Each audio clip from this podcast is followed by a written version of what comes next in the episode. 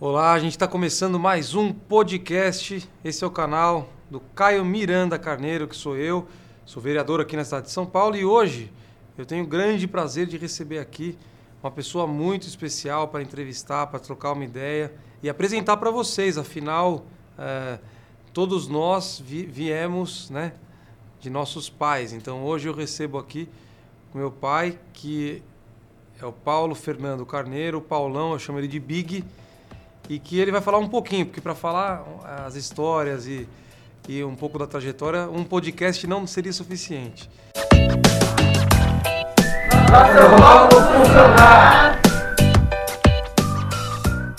Mas como ele tem é, um livro que foi lançado é, há, há, uns dois anos atrás, e esse livro tem repercutido muito, e o livro também conta um pouco é, da nossa história e da história de muitos dos brasileiros, a gente vai ter o, o, livro Caminhos Cruzados com o Fio Condutor, mas vamos falar de, também de outras coisas, de, de, como meu pai chegou em São Paulo, encontrou minha mãe, como que eu meus irmãos viemos a esse mundo, que contexto político, e a influência disso para eu ser hoje um vereador, eu, uma pessoa que está aí lutando para fazer um Brasil melhor. Antes de mais nada, eu vou pedir para quem está pela primeira vez tendo contato com o nosso podcast, além do YouTube, a gente tem o vídeo, né?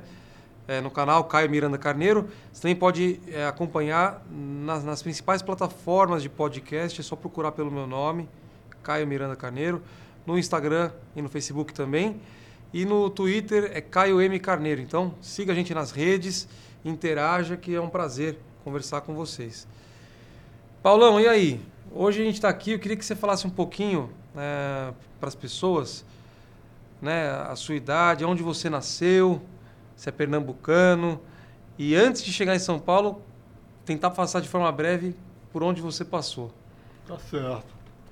Então, eu sou pernambucano, mas sou filho de paraibano com pernambucano. A minha mãe, na verdade, é de, de, de uma cidade chamada São João do Cariri, que fica na Paraíba, no sertão da Paraíba, alto sertão da Paraíba. Meu pai é de uma cidade chamada Quipapá, que é em Pernambuco, ali perto de Garanhuns, uma cidade de montanha, né? Quipapá era, em, na linguagem africana, significa refúgio de fugitivos.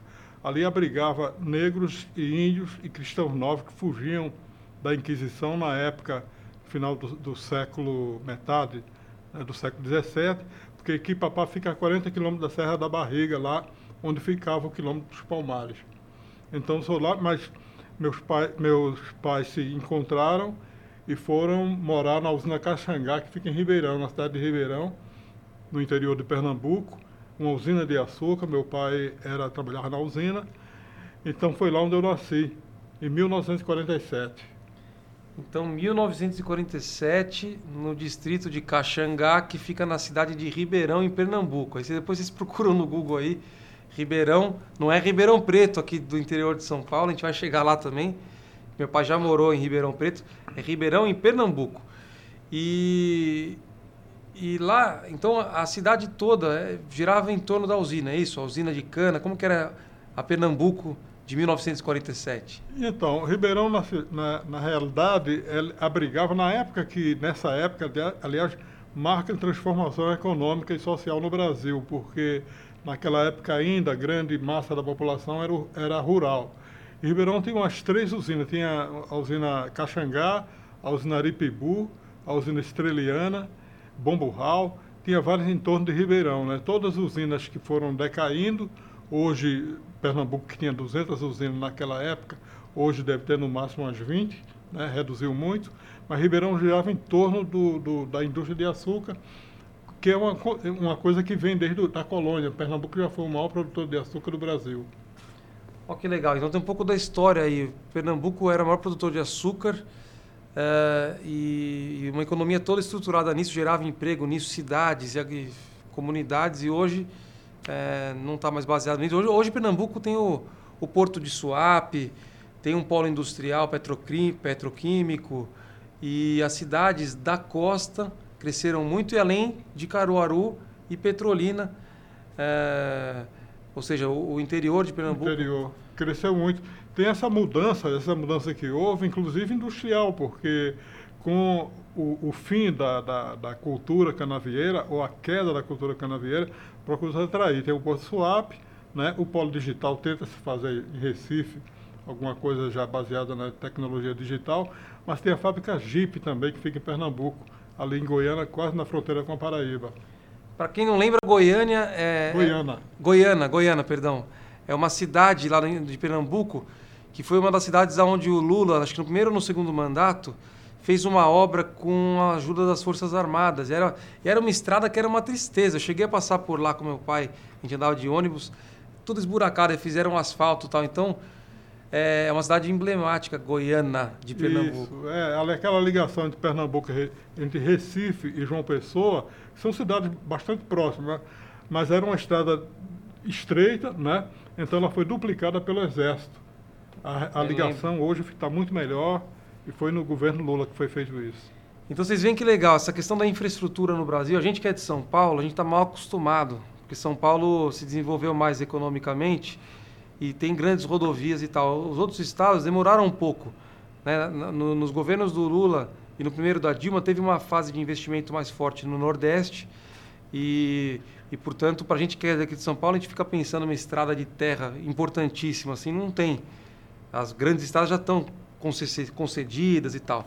Uhum. Mas agora vamos seguir aqui. De Ribeirão, até que idade você viveu em Ribeirão e para onde você foi depois?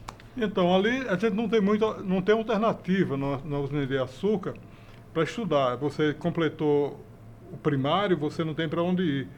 Então, a solução é trabalhar. Eu comecei a trabalhar muito cedo na usina. A usina tem um negócio chamado, que eles chamam de parada da usina, é apontamento. É, no período de chuva, a usina não moe, ela fica sendo sob manutenção. Eles pegam o quê? Um exército de criança para tirar o cascalho, aquele ferrugem que fica na, na ferragem, nas engrenagens, né? E eu era um desses soldados que raspavam a ferrugem para pintar em, de, em seguida. Eu tinha mais ou menos 10, 11 anos, por aí. Aí, depois dessa, desse emprego na raspagem do cascalho, eu trabalhei no DIC. O DIC é a oficina de locomotiva. Lá tudo era feito por locomotiva a vapor, pertencente à própria usina, carregava cana. Eu trabalhei no DIC, era muito engraçado, porque a, a, a locomotiva ela tem o, o, a caldeira, né, que é aquela coisa que fica no meio, e duas laterais, dois depósitos laterais de água. Esse depósito lateral de água acumula, chama-se tender, acumula muita ferrugem. Ali pra, mas para entrar ali dentro tinha que ser uma criança, porque não cabe a cabeça do adulto, não passa ali. Eu era a criança que entrava para raspar aquilo e pintar depois. Trabalhei bastante tempo no DIC, aí em seguida fui trabalhar na oficina de automóvel, que era um avanço, fui tra trabalhar com motor a combustão, deixei de lado a locomotiva a vapor, trabalhei, aprendi a mecânica de automóvel, até que em, em 64 a minha família saiu da, da usina e nós fomos para Recife. Eu fui trabalhar, em, fui morar, fui morar em Recife. Bom, então sua parte da infância e adolescência já foi trabalhando e em trabalhos que hoje acho que é inimaginável você pensar uma empresa usar uma criança para limpar ferrugem e tal, hoje isso seria até proibido, né? Seria, hoje seria contra proibido. todas as normas de direito trabalhista aí. seria até. Porque a remuneração era o quê? É dinheiro ou dava um lanche? O que, que era? É, na, na verdade, eles tinham. Na, o, isso é interessante é, observar que naquela época os direitos trabalhistas não haviam chegado ao campo ainda. Eles chegaram no governo de Arraes, primeiro governo de Arraes, né, que foi até 64, quando ele caiu. Ele dizia que o trabalhador rural também tinha direito a, a salário quando os usineiros eram contra isso, né? E o trabalhador, a criança lá, ganhava metade do salário mínimo. Era uma coisa assim para contribuir. Mas para nós crianças, a gente se sente até mais valorizado procedendo como adulto, trabalhando, fazendo uma coisa como adulto.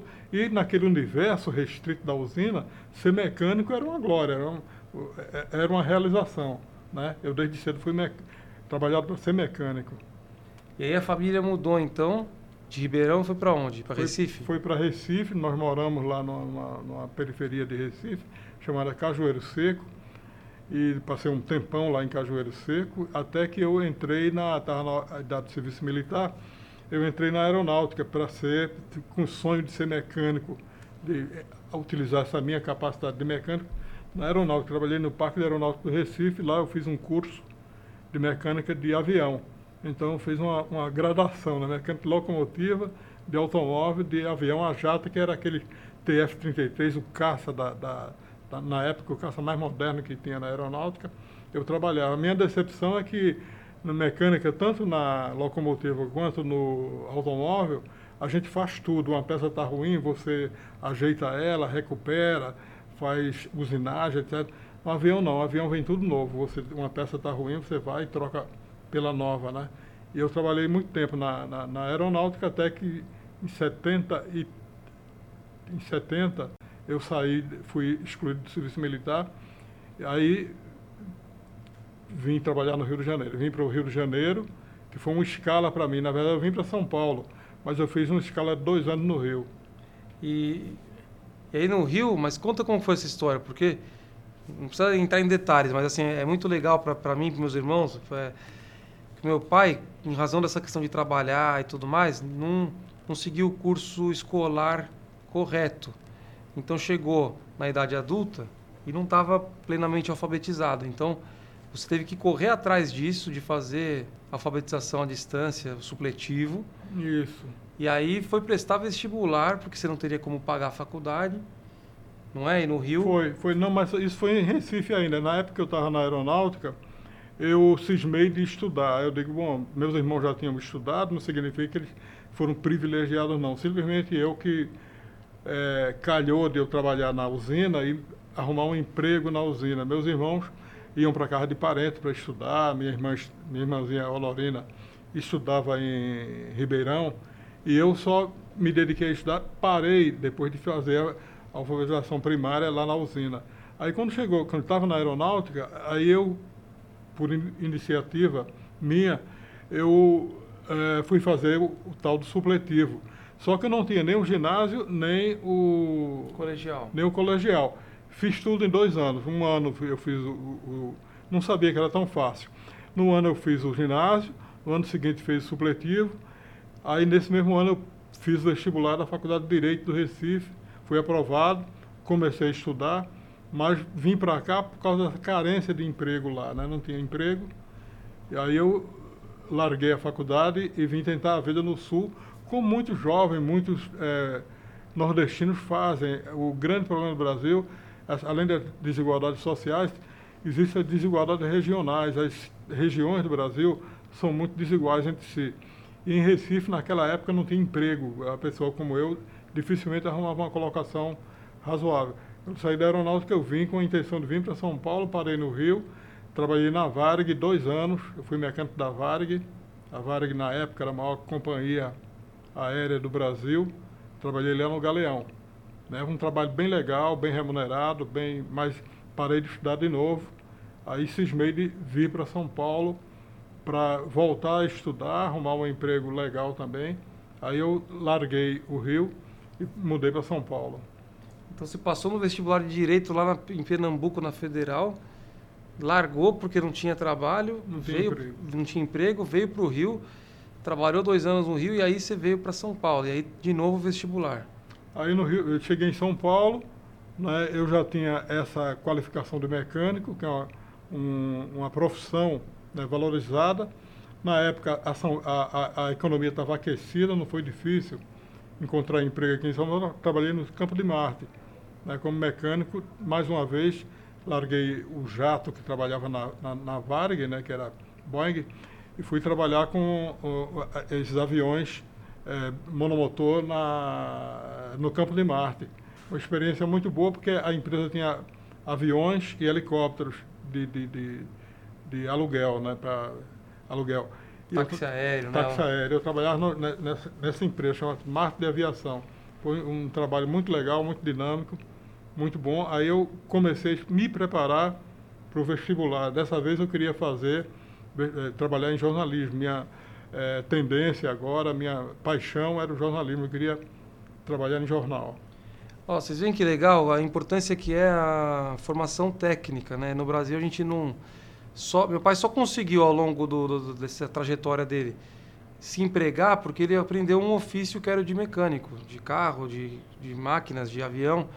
Então no Brasil a gente tem que ter um pouco essa noção que às vezes a faculdade ela vai te, te dar uma profissão que é, é ela é uma profissão que às vezes é, a empregabilidade vai ser mais difícil, dependendo do momento econômico. Já a função técnica, ela é um pouco mais segura às vezes. Então, não é demérito nenhum e é uma, e é uma coisa que em outros países, nos Estados Unidos, na Europa, é super valorizado.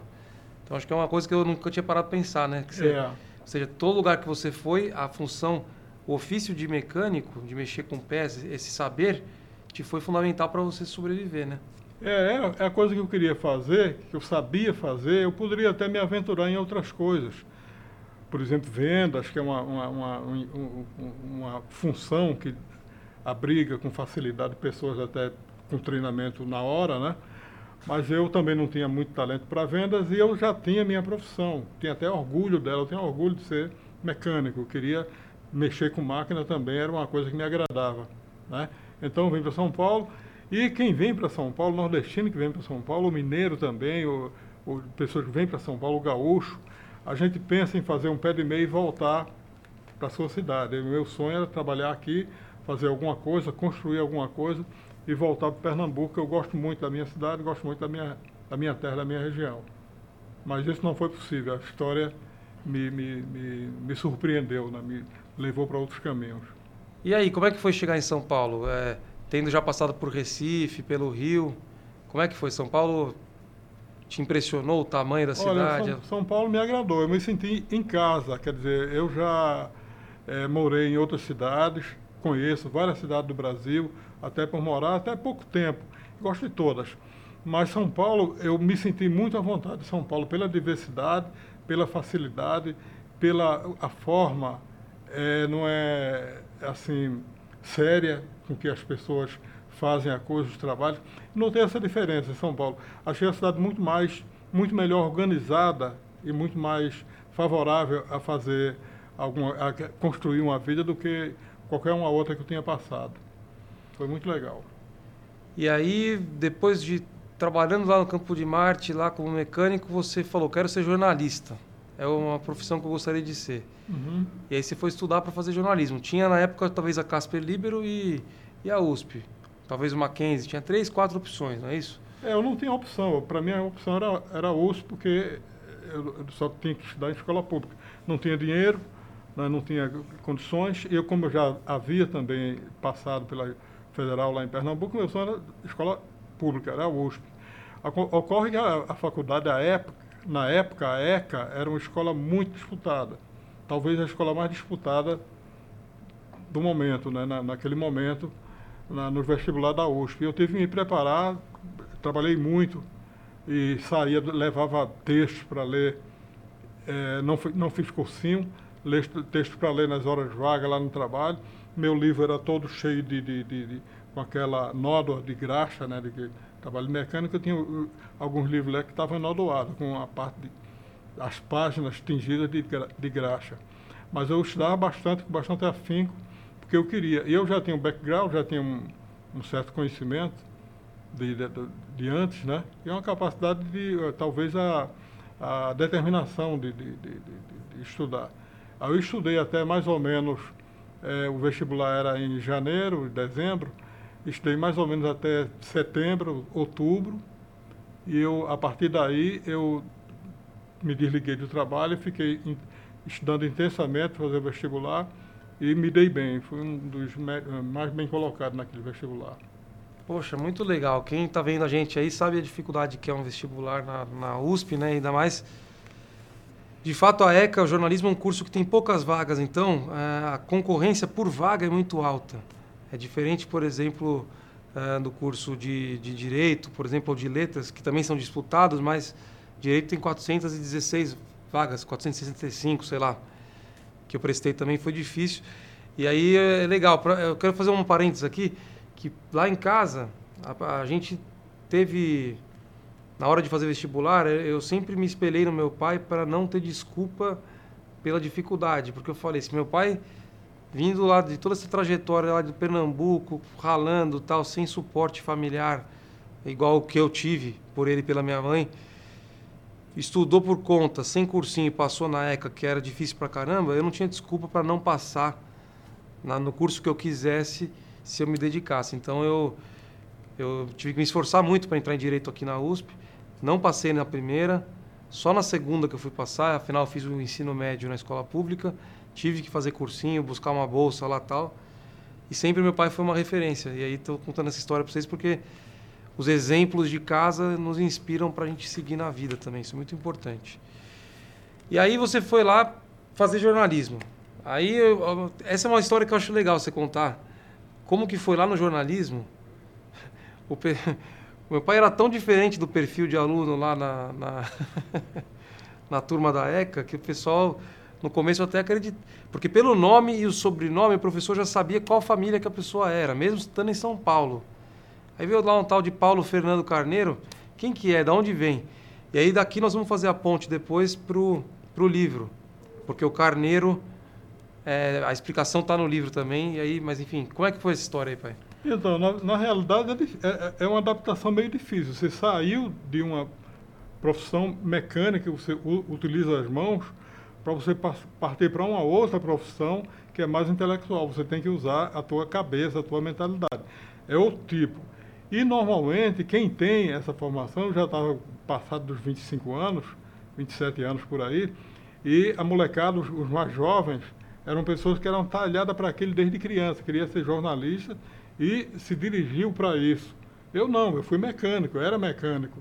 E quando eu tava, entrei na ECA também, eu não tinha, depois de fazer vestibular, eu voltei para ser mecânico. Eu estava trabalhando na mecânica novamente, porque não tinha outra forma de sobreviver. E eu, aquele, um mecânico ali no meio da ECA, destoava um pouco do restante dos alunos, como o cara era mecânico. E como existia aquela coisa de, de, de ainda, né, era ditadura, uma coisa efervescência de esquerda, poderia pegar bem para quem era de esquerda, mas eu não gosto da história de me considerar diferente ou vitimizar ou ser pegar um exemplo de que é alguém que está fazendo uma coisa, sei lá, diferente e merece um tratamento especial. Não, eu sou igual. Eu me, me misturava lá com o pessoal, mas disfarçava essa coisa de ser um mecânico no meio de pessoas que não eram dessa mesma origem, né? Era muito engraçado isso. Eu escondi isso até por, por receio de que houvesse uma proteção, ganhasse alguma proteção, mas de parte dos professores, alguns descobriram isso até que relevavam essa, esse fato. É engraçado essa coisa, como é que um cara que sai da mecânica vai trabalhar numa, numa... É meu primeiro trabalho como jornalista foi na Rede Tupi, que fica ali no Sumaré, existe ainda o prédio, mas não a empresa, a Tupi fechou. E eu trabalhei na Tupi e eu também lá, ninguém sabia que eu tinha vindo de uma oficina. Eu fazia, disfarçava um pouco, até a, a forma de eu tratar, é, é, me vestir, ser diferente da, da maioria dos, dos, colegas lá, mas colegas extraordinários. Trabalhei com gente muito boa, né, pessoas de alta categoria. Não vou citar aqui, alguns são famosos, mas posso esquecer alguns. Aí depois trabalhei em diversos eh, jornais e emissoras de rádio, né?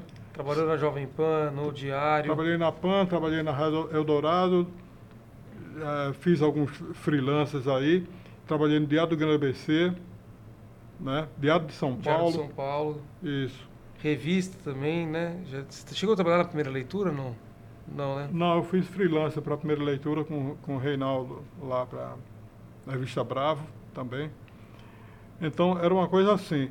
Mas isso foi uma, uma, uma adaptação que foi natural, uma coisa natural aperfeiçoei também a minha forma de, de, de atuação, né, de escrever, de tudo, me posicionar, uma mudança completa na, na, na minha trajetória profissional. É, isso aí, para entender que a gente tá, aqui a gente acaba não dando a dimensão, né, mas é seria o equivalente a uma pessoa, porque o que acontece? Imagina você crescer, né, e você não seguir, você não estudar na, na escola, fazer o ginásio, o colegial, tudo certinho, e acompanhar aquela turma que estudou com você e naturalmente fazer o vestibular. Isso é natural, né, de quem tem essa oportunidade. Meu pai não teve, então ele foi para o ofício de mecânico. Então o ambiente de colegas de trabalho dele eram mecânicos, pessoas mais simples que não, não estudaram. E aí ele foi fazer o jornalismo. Então é um choque mesmo cultural muito forte. E mesmo ele passando pelo jornalismo, a hora que ele vai trabalhar, ele vai trabalhar com colegas que falam francês, inglês, alemão, já viajaram para o exterior, a família toda deu sempre um preparo, tocam piano, não sei o quê, pessoas com um background cultural e educacional muito maior. E aí meu pai, com esse jeitão dele, ele não admite, em hipótese alguma, que tenha tratamento especial ou vitimismo, não sei o quê, mas também ele não deixa também passar por baixo. Então ele ficava correndo atrás o tempo todo para não, não dever em nada para esses profissionais por não ter tido a infância e a adolescência que eles tiveram. Então você sempre correu atrás, né, pai? É, eu acho que é o de menos. Na verdade, nós, nós somos todos iguais nessa noite. Lá, lá dentro todo mundo é igual. Chegou né? na redação, não importa de onde não, você veio. Não, é tudo igual. Muito bom. E aí, na USP, né, na época você conheceu minha mãe. Foi. Que fazia geografia, história na, na, na FEFELESH, né? Uhum. E a partir daí, vocês começam uma história juntos. E aí eu sou o primeiro filho, vou nascer lá em 82 né? 82, acho que é o ano. Não sei se é da Elis Regina ou Raul Seixas, um dos dois aí. Elis. Elis morreu. Isso. Em 82, então é o ano que eu cresci ouvindo isso. Que eu, eu nasci no ano que a Elis Regina morreu e meus pais são grandes admiradores da Elis Regina, que foi talvez a maior cantora que o Brasil já teve, né? Popular. E aí o meu irmão nasce em 84, a Olivia, minha irmã, em 88 eu nasci, a gente morava no bairro no, na saúde, saúde. Na saúde, zona sul de São Paulo. Meus irmãos também. Depois a gente morou no Campo Belo, né? E, a, e por fim, Santa Cecília, é, região central aqui perto de Genópolis. Fala pessoal, essa foi a primeira parte do podcast com o Paulo Fernando Carneiro, meu pai. Então, se você quiser ver na próxima, na segunda parte, a gente vai falar um pouco sobre o livro dele, Caminhos Cruzados e a importância ah, do povo judaico e a toda a trajetória dos judeus expulsos de Pernambuco para fundar Nova York, a influência disso na formação aqui da cultura brasileira. Vamos falar um pouco do jornalismo, o futuro dessa profissão, que é a profissão do meu pai, fake news e tudo mais. Então, se quiser acompanhar, siga na segunda parte, podcast parte 2, é o fim desse papo com o Paulão, com quem tive um grande orgulho de gravar e que é meu pai, sou suspeito para falar.